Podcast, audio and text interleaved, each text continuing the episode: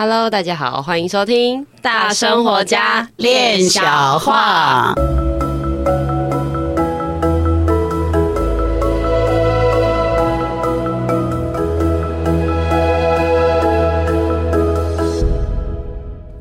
我是一心弟弟，我是妍妮，冠玉来了。哦，我们上一集有聊到那个我哭嘛，对不对？就是对啊，那个。就上一集是讲到那个最尊贵的自己的这件事情，然后也有聊到那个与高我同龄，是是是是是。那我们呢，就是要回回来一下哈，因为毕竟我有重新去听我们所谓我们所。讲的第二集的故事呢？说好的故事，说好的故事呢？我们今天又邀请的故事阿妈来出来，对对 对，我们让阿妈好好的说一下她的这个与高我通灵相遇，开启这个的故事，这也是很精彩，我超级想听的。真的真的，我们还是要回来一下第二集的故事。可以。眉头深锁，这个今天的案情不简单，要让我讲很多话。嗯，很多人哈在嗯追求这个，要知道自己的高龄，然后要跟嗯更多是为了说，因为他都不知道自己该干嘛，他希望有一个比较高的智慧，可以替他决定。或者告诉他说：“我现在应该走几步路，到哪里左转，到哪里右转，然后就会捡到黄金。对，会捡到狗狗的黄金。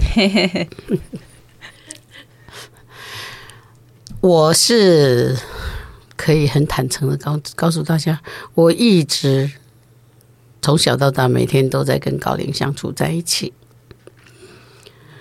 那这个相处要跟高龄相处在一起，其实我的我可以回溯起来，我是三岁的时候就有了记忆。我为什么三岁那么小就会有记忆？因为我三岁的时候，那个时候人家的家里都不会有抽水马桶的。嗯哦，那我那个时候就有抽水马桶可以用，但是我为什么会有这个记忆？是因为，嗯、那个时候父母事业已经很糟了。所以我会，我就那么小，然后我爬上去，嗯嗯的时候，我就会掉进马桶，卡在那里，等到大人回来才救我出来。那大家会想说，那这样子，难道家里都没有人吗？不是，是因为我外婆在睡觉。对，我外婆是一个大忙人，但是她是不是在忙事业呢？嗯，不太是。嗯，好，那这一段这一 part 我们就不讲，那是她私人的事。那还有就是我我们家。有一个楼梯，一楼通到二楼啊，那个楼梯比较陡，我常常从那个楼梯摔下来，一直滚滚滚下来，所以我真的是卡在马桶跟从这个楼梯掉下来，让我深深的记得我那个时候发生了什么事。嗯，对，那比较别人都比较觉得说啊。那你是怎么跟？那你怎么知道你跟高林在一起？因为我内心里面哈，我在我的内心里面，我不是一个视觉化的人，我不会看到说，哎，那里有嘿嘿嘿，就是 鬼鬼啊。那我也我也不会看到那里有神，嗯，我都不会看到，因为我的眼睛没有没有这个功能。但是呢，我会有一个跟我就是好像一直在我旁边带着我，我看不见的，嗯。长辈这种感觉，然后在我心里面很难过，或者是在我可能迷失自己的时候，这个声音会在我耳边同步的跟我一起运作生活，然后会，嗯，就是在我曾经最苦的时候，嗯。这个声音告诉我说：“你现在要坚持，但是呢，你到了什么时候你就应该离开，因为你有能力。但是你现在就是呃，需要把这些事情要坚持过去。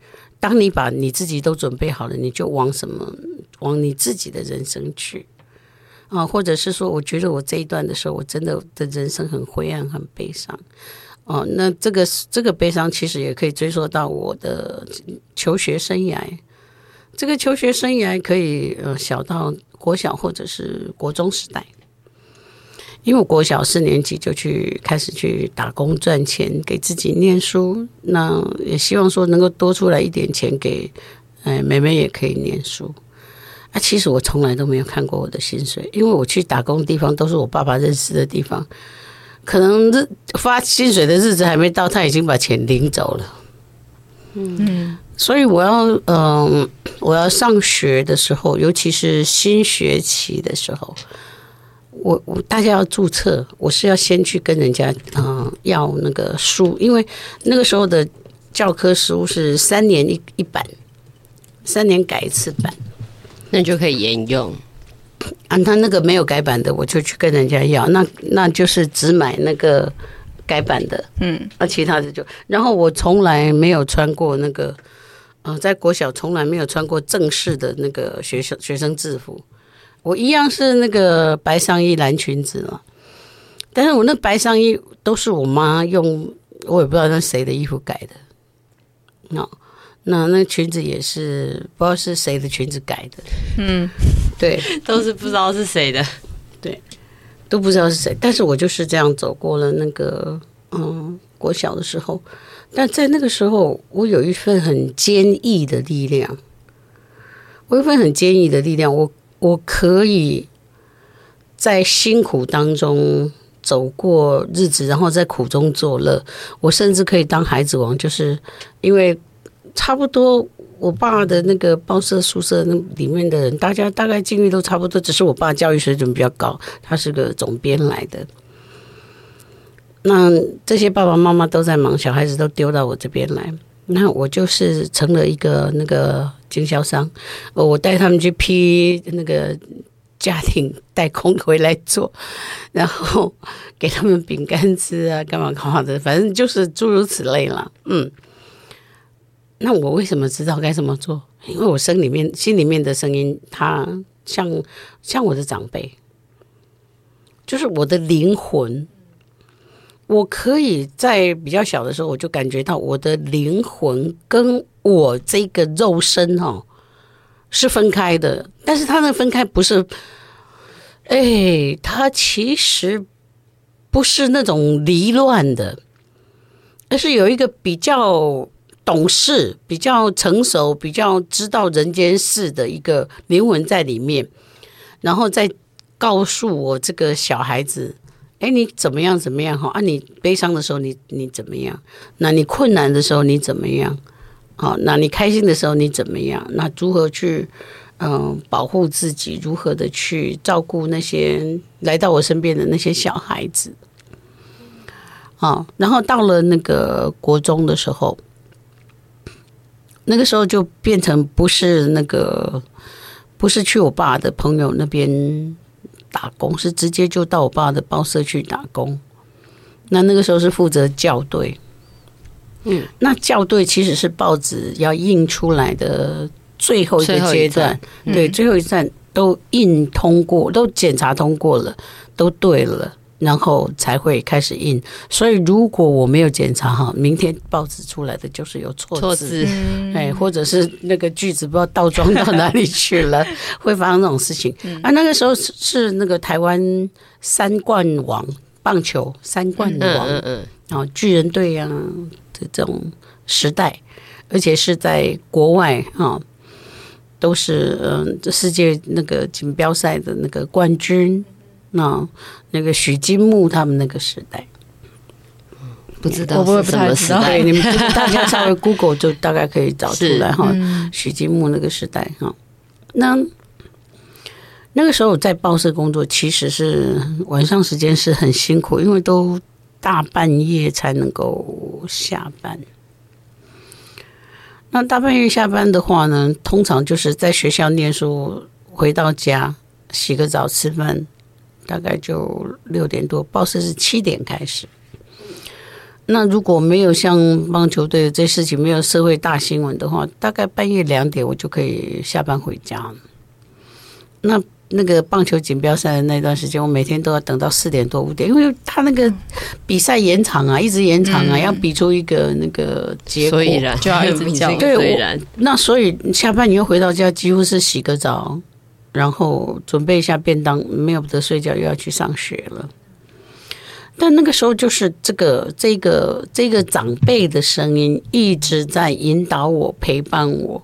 让我能够坚忍其成，嗯，然后让我能够走过很多很辛苦的路，然后他带啊，可是我还是看不到我的薪水了。不管怎样了，都是我爸他们领走了哈。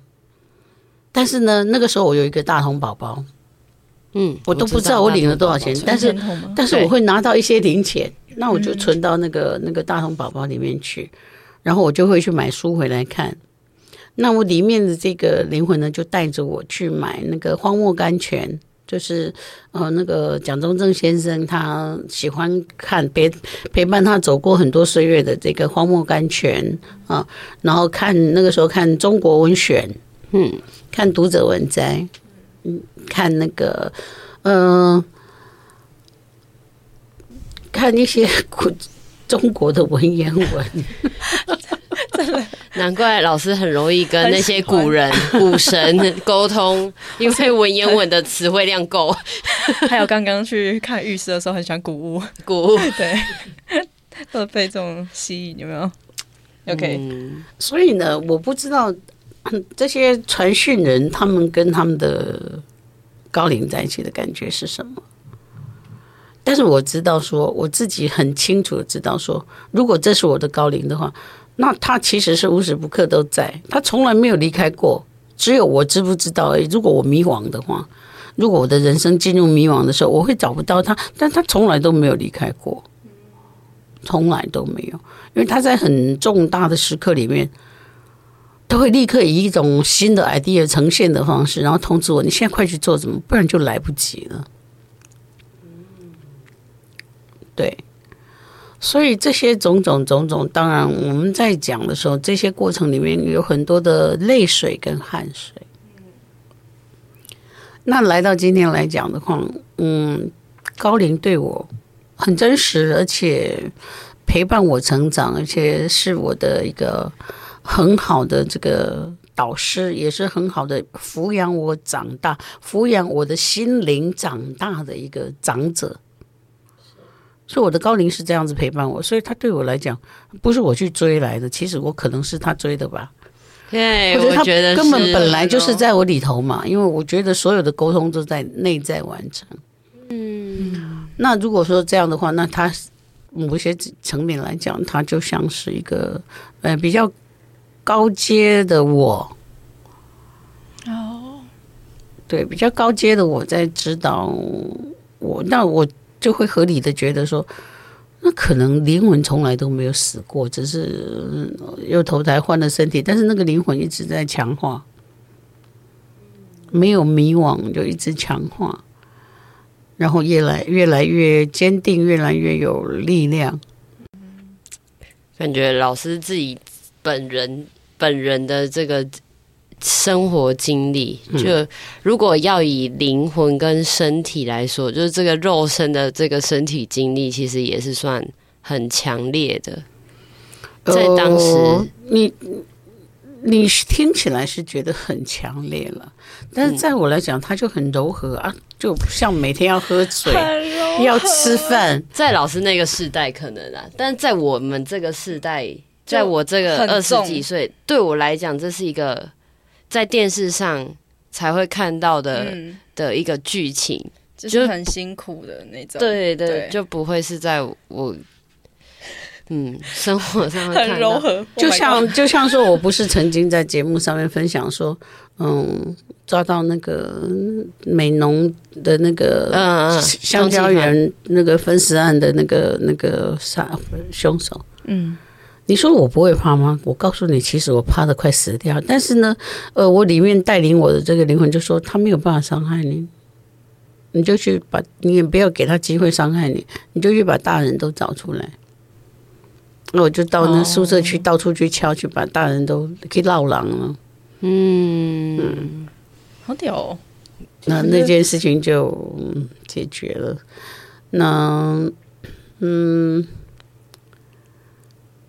我我有一个很深刻的经验，就是我国小三四年级的时候，我爸就会叫我去采购他要做那个一些电器产品的那些零件，然后交给我钱，然后那个钱哦，你除了坐车跟公车以外，他一毛钱都没有多。嗯，包括都没有吃饭钱，为什么？因为我可能我如果需要吃饭的话，我去买的地方，我坐火车去到那里，或者我坐呃那个时候叫公路局，就现在国光号的前身，我就可以去找我的阿嬷吃饭。啊，但是呢，我跟我爸讲一句话，我爸从来都不听我的，就是我跟他说，我看到公路局，我就可以晕七天。那那个时候车子都是柴油车，嘿，嗯，就有那个味道。我闻到那个味道，我就、哦、我我就很痛苦。然后我去完成了他给我的工作，可是我超痛苦的，真的很痛苦。然后呢，好比较舒服一点是坐那个火车，但是你知道吗？那些电器产品的零件很大，而且很重。是我三年级、四年级，我要想办法把它搬回来。那这里面我，我我如果现在你问我说，到底发生什么事？为什么哪有大人会叫小孩去做这些事？我发现是因为我父亲事业失败，他没有办法面对这些事，所以他就。但当时应该也不懂吧？当时只知道做。你说谁啊？那个小时候我吗？对。诶，我曾经发生一件事情嘛，就是有人写一封信来给我爸爸。那因为下雨，那个信就信封烂掉了。嗯，那我就有把那个信打开来，然后嗯去看。那这个这个信里面是骂我爸爸的。嗯，那我就写了一封信给这个人，我把地址抄下来，我就写，我说你为什么这样子骂我爸爸？好，嗯。他是我的爸爸，是我们所仰赖，我们依靠什么什么什么。但这个人呢，他非常客气的回了我一封信。那他告诉我说：“嗯、我爸爸的状况跟他的状况不是我能够了解的，但是他鼓励我好好的念书，好好的学习。”那所以我就知道了，说其实大人有很多事情是自己没有办法面对的痛。他们会失去勇气，尤其是很很没有办法接受的是自己的，因为自己策略上或者是嗯 年轻的时候智慧不足的时候的决定，然后带来了整个家族的灾难。那所以这些这些情况的时候，我我我觉得我被鼓励的是。他就告诉我说：“这些对你是一个训练，你以后会很不了不起。”一个国小三年级的小小学生，他真的会告诉自己自己将来很了不起吗？我都不相信。所以我就知道我，我我自己长大以后，我深刻的回想这些事情，我觉得我就是一直跟我的高龄在一起。他时刻都没有跟我分离，因为我父母事业失败，他哪里有办法管我怎么长大？我都已经国小四年级就出去赚钱了，那这件事情会难过，难过到多大的强度？就是说，在有一次国中吧，那那个我我就是从那个呃报社下班，在回家路上，那已经半夜了，然后我经过戏院。那戏院那个巷子有人冲出来，有个男人冲出来，然后把我拖进巷子里面。那应该是要产生要性侵的事件吧？结果我 MC 就突然在那一刻就来了。第一次吗？呃，嗯、应该是第二次，因为我的第一次是国小毕业的时候。哦，嗯，那我国中就已经开始去赚钱了。嗯，那应该是我的人生的第二次。然后他就赏了我一巴掌，啊，把我丢在地上。但是我就过了那一关，但是这种这种无助会多么多么多么多么的无助，但是这个这个故事在我心里面其实是一个隐藏了很久很久的事情。今天要在节目上把它说出来，其实是我有一个想法，嗯，我的想法就是说，现代的父母，就现在父母可能三四三十几岁、四十几岁。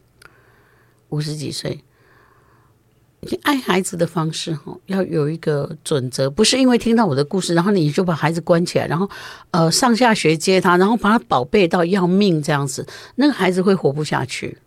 现在社会上很多年轻人的茫然，跟这个有一些关系，但是不是全部，不是全部。那那个那个那个经验，让我呃发现有一次。我生病，嗯，我因为都是这样子，大这样工作到大半夜。有一次我就得了肝病，肝炎。小时候就对对，国中就得了肝炎，很严重的肝炎。真的很多经历。对，然后我们家的宿舍那个外面就有一个卖面的，啊，那个卖面的那个姐姐哈，她的情书都是我在帮她写的。对，我根本不知道意思。我想说，他跟我讲说，他想跟那个人讲什么什么什么。然后我说啊，你写啊。他说，可是我不会写。我说，会啊，你会写字。他说，我会写字，但是我不没有办法表达。嗯，那他的信每一次都是我写的，然后他就请我吃一碗面。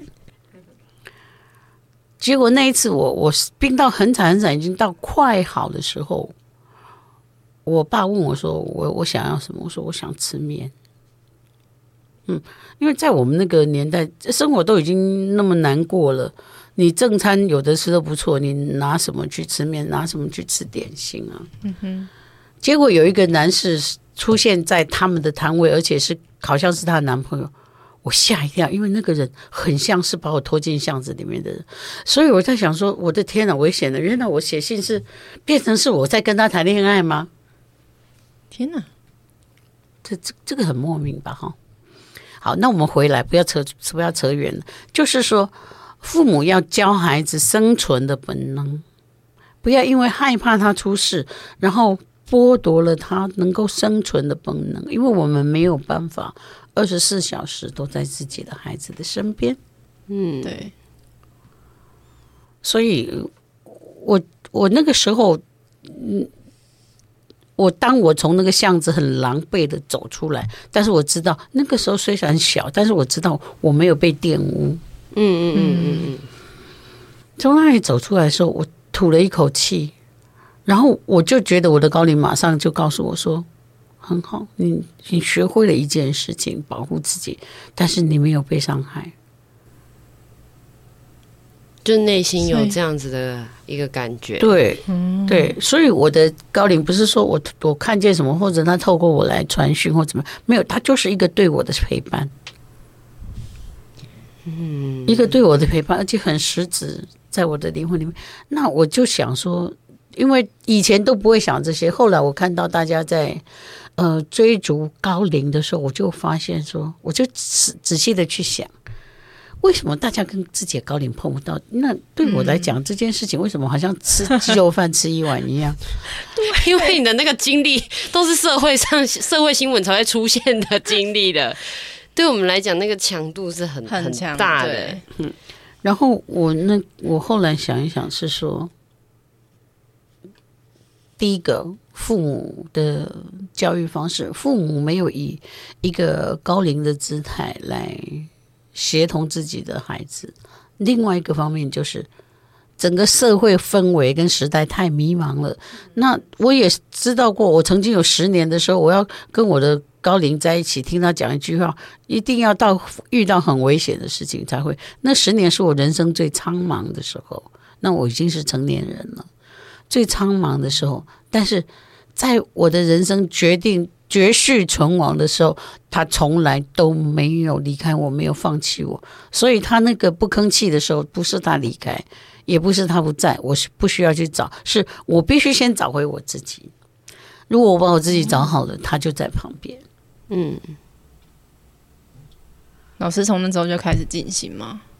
嗯，还是还没。在那之后的几年里面，我就开始进行。对，没错，这个整整的十年里面的第四、第六年开始，我就开始进行。嗯，那所以那个那个迷茫，其实是在我二十一二岁的时候发生的。那我大概二十七岁以后，就是二十七八岁以后就开始在进行。那我现在六十多岁，嗯。所以那个时间点其实算是，嗯、呃，台湾的经济已经复苏起来，开始就是变得比较稳定的时候。嗯，对。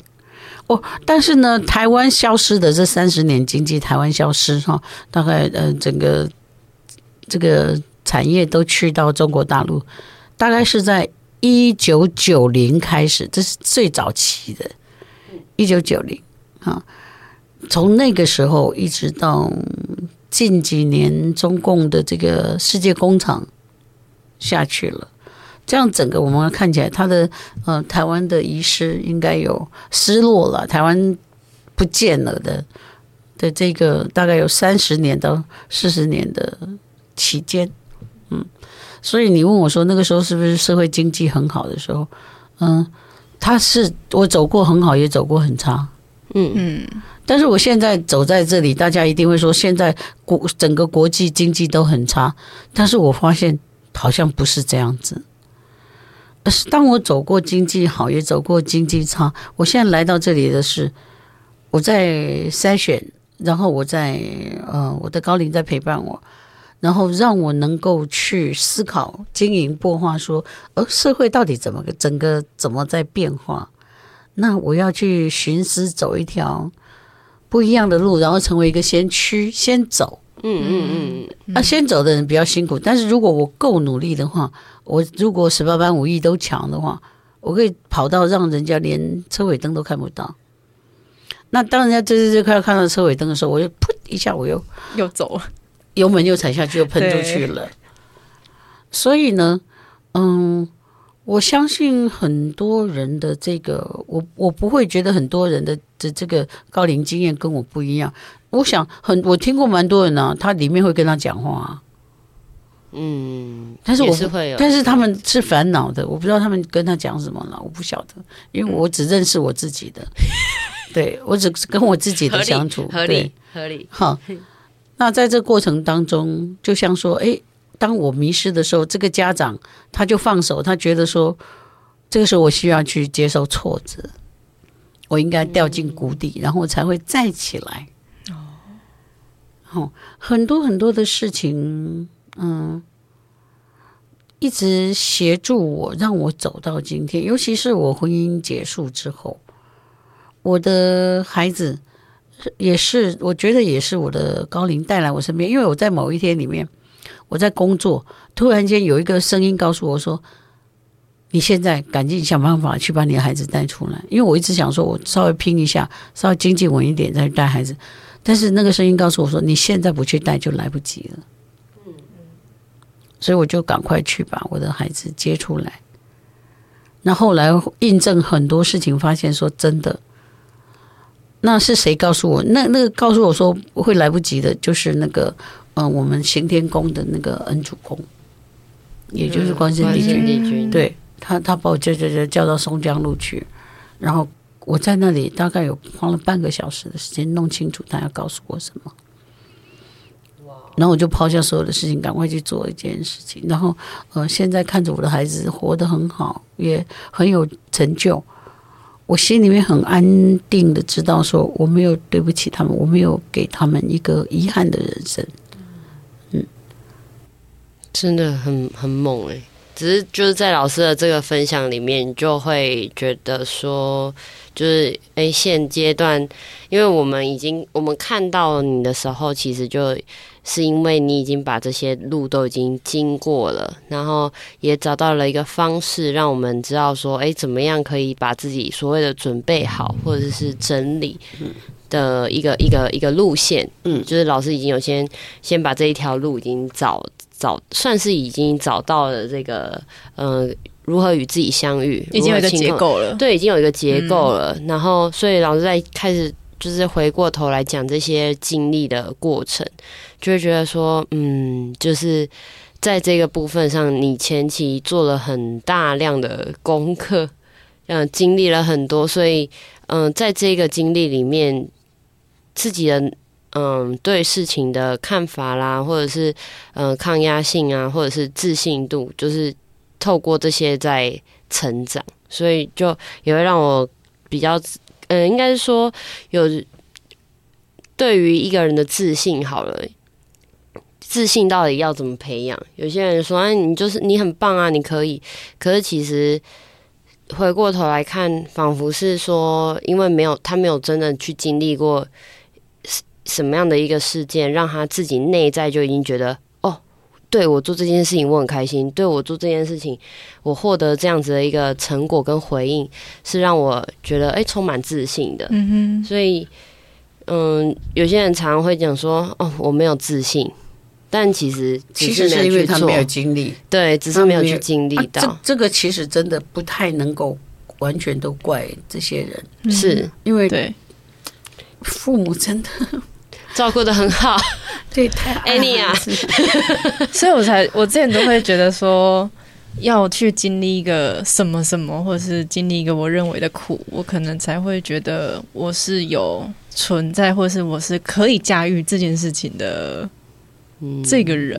嗯，嗯，那你这个话听起来就不太像是我的那个经历，听起来是比较你需要去自找烦烦恼。对对对对，然后去自找苦吃。对，后来就会变成这样子，没错。对啊。就是老师刚刚后面有讲一段嘛，他也有很忙碌，然后高就是也是听不到，没有听到高我的声音，就是你做的很棒了，不需要寻求，他就在旁边看着你，麦克堂嘎嘎的喵。其实是每一个人都有一个迷茫的时期，不是我做的很棒，其实我听不到他的时候，不代表我很棒，那是我人生最低潮的时候。然后所以就是需要，所以在这个时候才会说要透过静心。让自己可以进化。那你这样这样讲，就提醒了我，就是他放我去静心。哦，他，所以他铺了一条路给你。对，而且我我我开始静心之前，其实我的一个经历就是在有一个大半夜，因为我跑业务嘛，嗯，那那一天是下的是大暴雨，嗯，但是因为是晚上时间。我平常上下班都是开提防路，提防的路回去。嗯，结果那一天，在整个不太有路灯，因为那一条路，那个那个在以前有一个地方在土城的，跟那个福州桥外面有一个地方叫妈洲禅。嗯，那个时候溪水已经暴涨了，因为它堤防就是那里有桥有有什么，就是那个高度而已。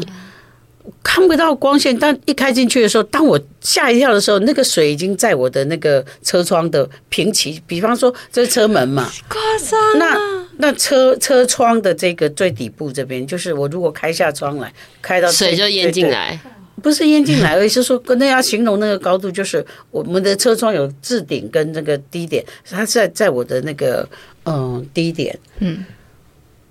那个时候，我得到的一个声音就是：“嗯，你千万不要换挡，嗯，就是踩住，然后把离合器踩好，然后油门踩着，然后车子就保持保持在那个排档的二档，好，然后再来就静默无声，因为我自己那个时候要面对的挑战跟死亡威胁是很大的。”是，那在经过了大概半个多小时，四十分钟吧，我终于感觉到我比较到一个我的那个水位有稍微下去了，因为我觉得我的我好像浮上车，水离我的车窗比较远远了，嗯。但是那一次可以说是我生命的一个很大的转捩点。嗯，转捩点，因为嗯，就是说，除了知道说我被关护着、陪伴着之外，就是知道说我有能力处理这么大的生死关口的问题。这如果我当时的心不静，我乱了，我一定死在那里面，一定淹死在那里面，而且淹死是在自己的车子里面。嗯嗯，而且车子说熄火，就是一定完蛋的。嗯，好可怕。那后来我就去问，去那个保修厂，我去问那个厂长，他说：“你做以上做的都是正确的动作。”我想说，我以前没有这种知识呢，所以我的高龄告诉我，嗯嗯嗯，正确的知识。所以我我后来发现，我开始摸那个奥修禅卡的时候，我禅卡学的蛮好的，但是都不是不是哪一个老师教我，是每一个嗯每一张卡都有它必然的历练跟跟经历的事情。那我对那一张内在的声音很熟悉，因为我觉得那就是他。啊，哦，我们内在有一个声音，而且这个声音是比较嗯高层次的自己。嗯嗯，我觉得很好，但是真的不简单呢。而且刚好那时候就是发生这件事情，就是促使了老师去。就是接上那个转泪点，那个进行的部分嘛。对，然后我的人生就是一个通盘的改变，就开始。嗯、对，所以我才说静心带领我去超越我自己的人生，然后超越了从 loser loser 走向一个嗯成功者。嗯，对。所以我们在这里就是真的是感谢老师前面有走这一段路，我们不需要再用这么生死交关的方式。弟弟现在讲这句话说，感谢老师你没死啊。哎，好好好，我们今天节目在这里，然后 谢谢你，感谢我没死。大家应该也是这样感谢的啦，也不是完全的。对啊，哎，我们不用再经历这个，不要吓人了，可以，够了吧？今天就这样子，拜拜，拜拜。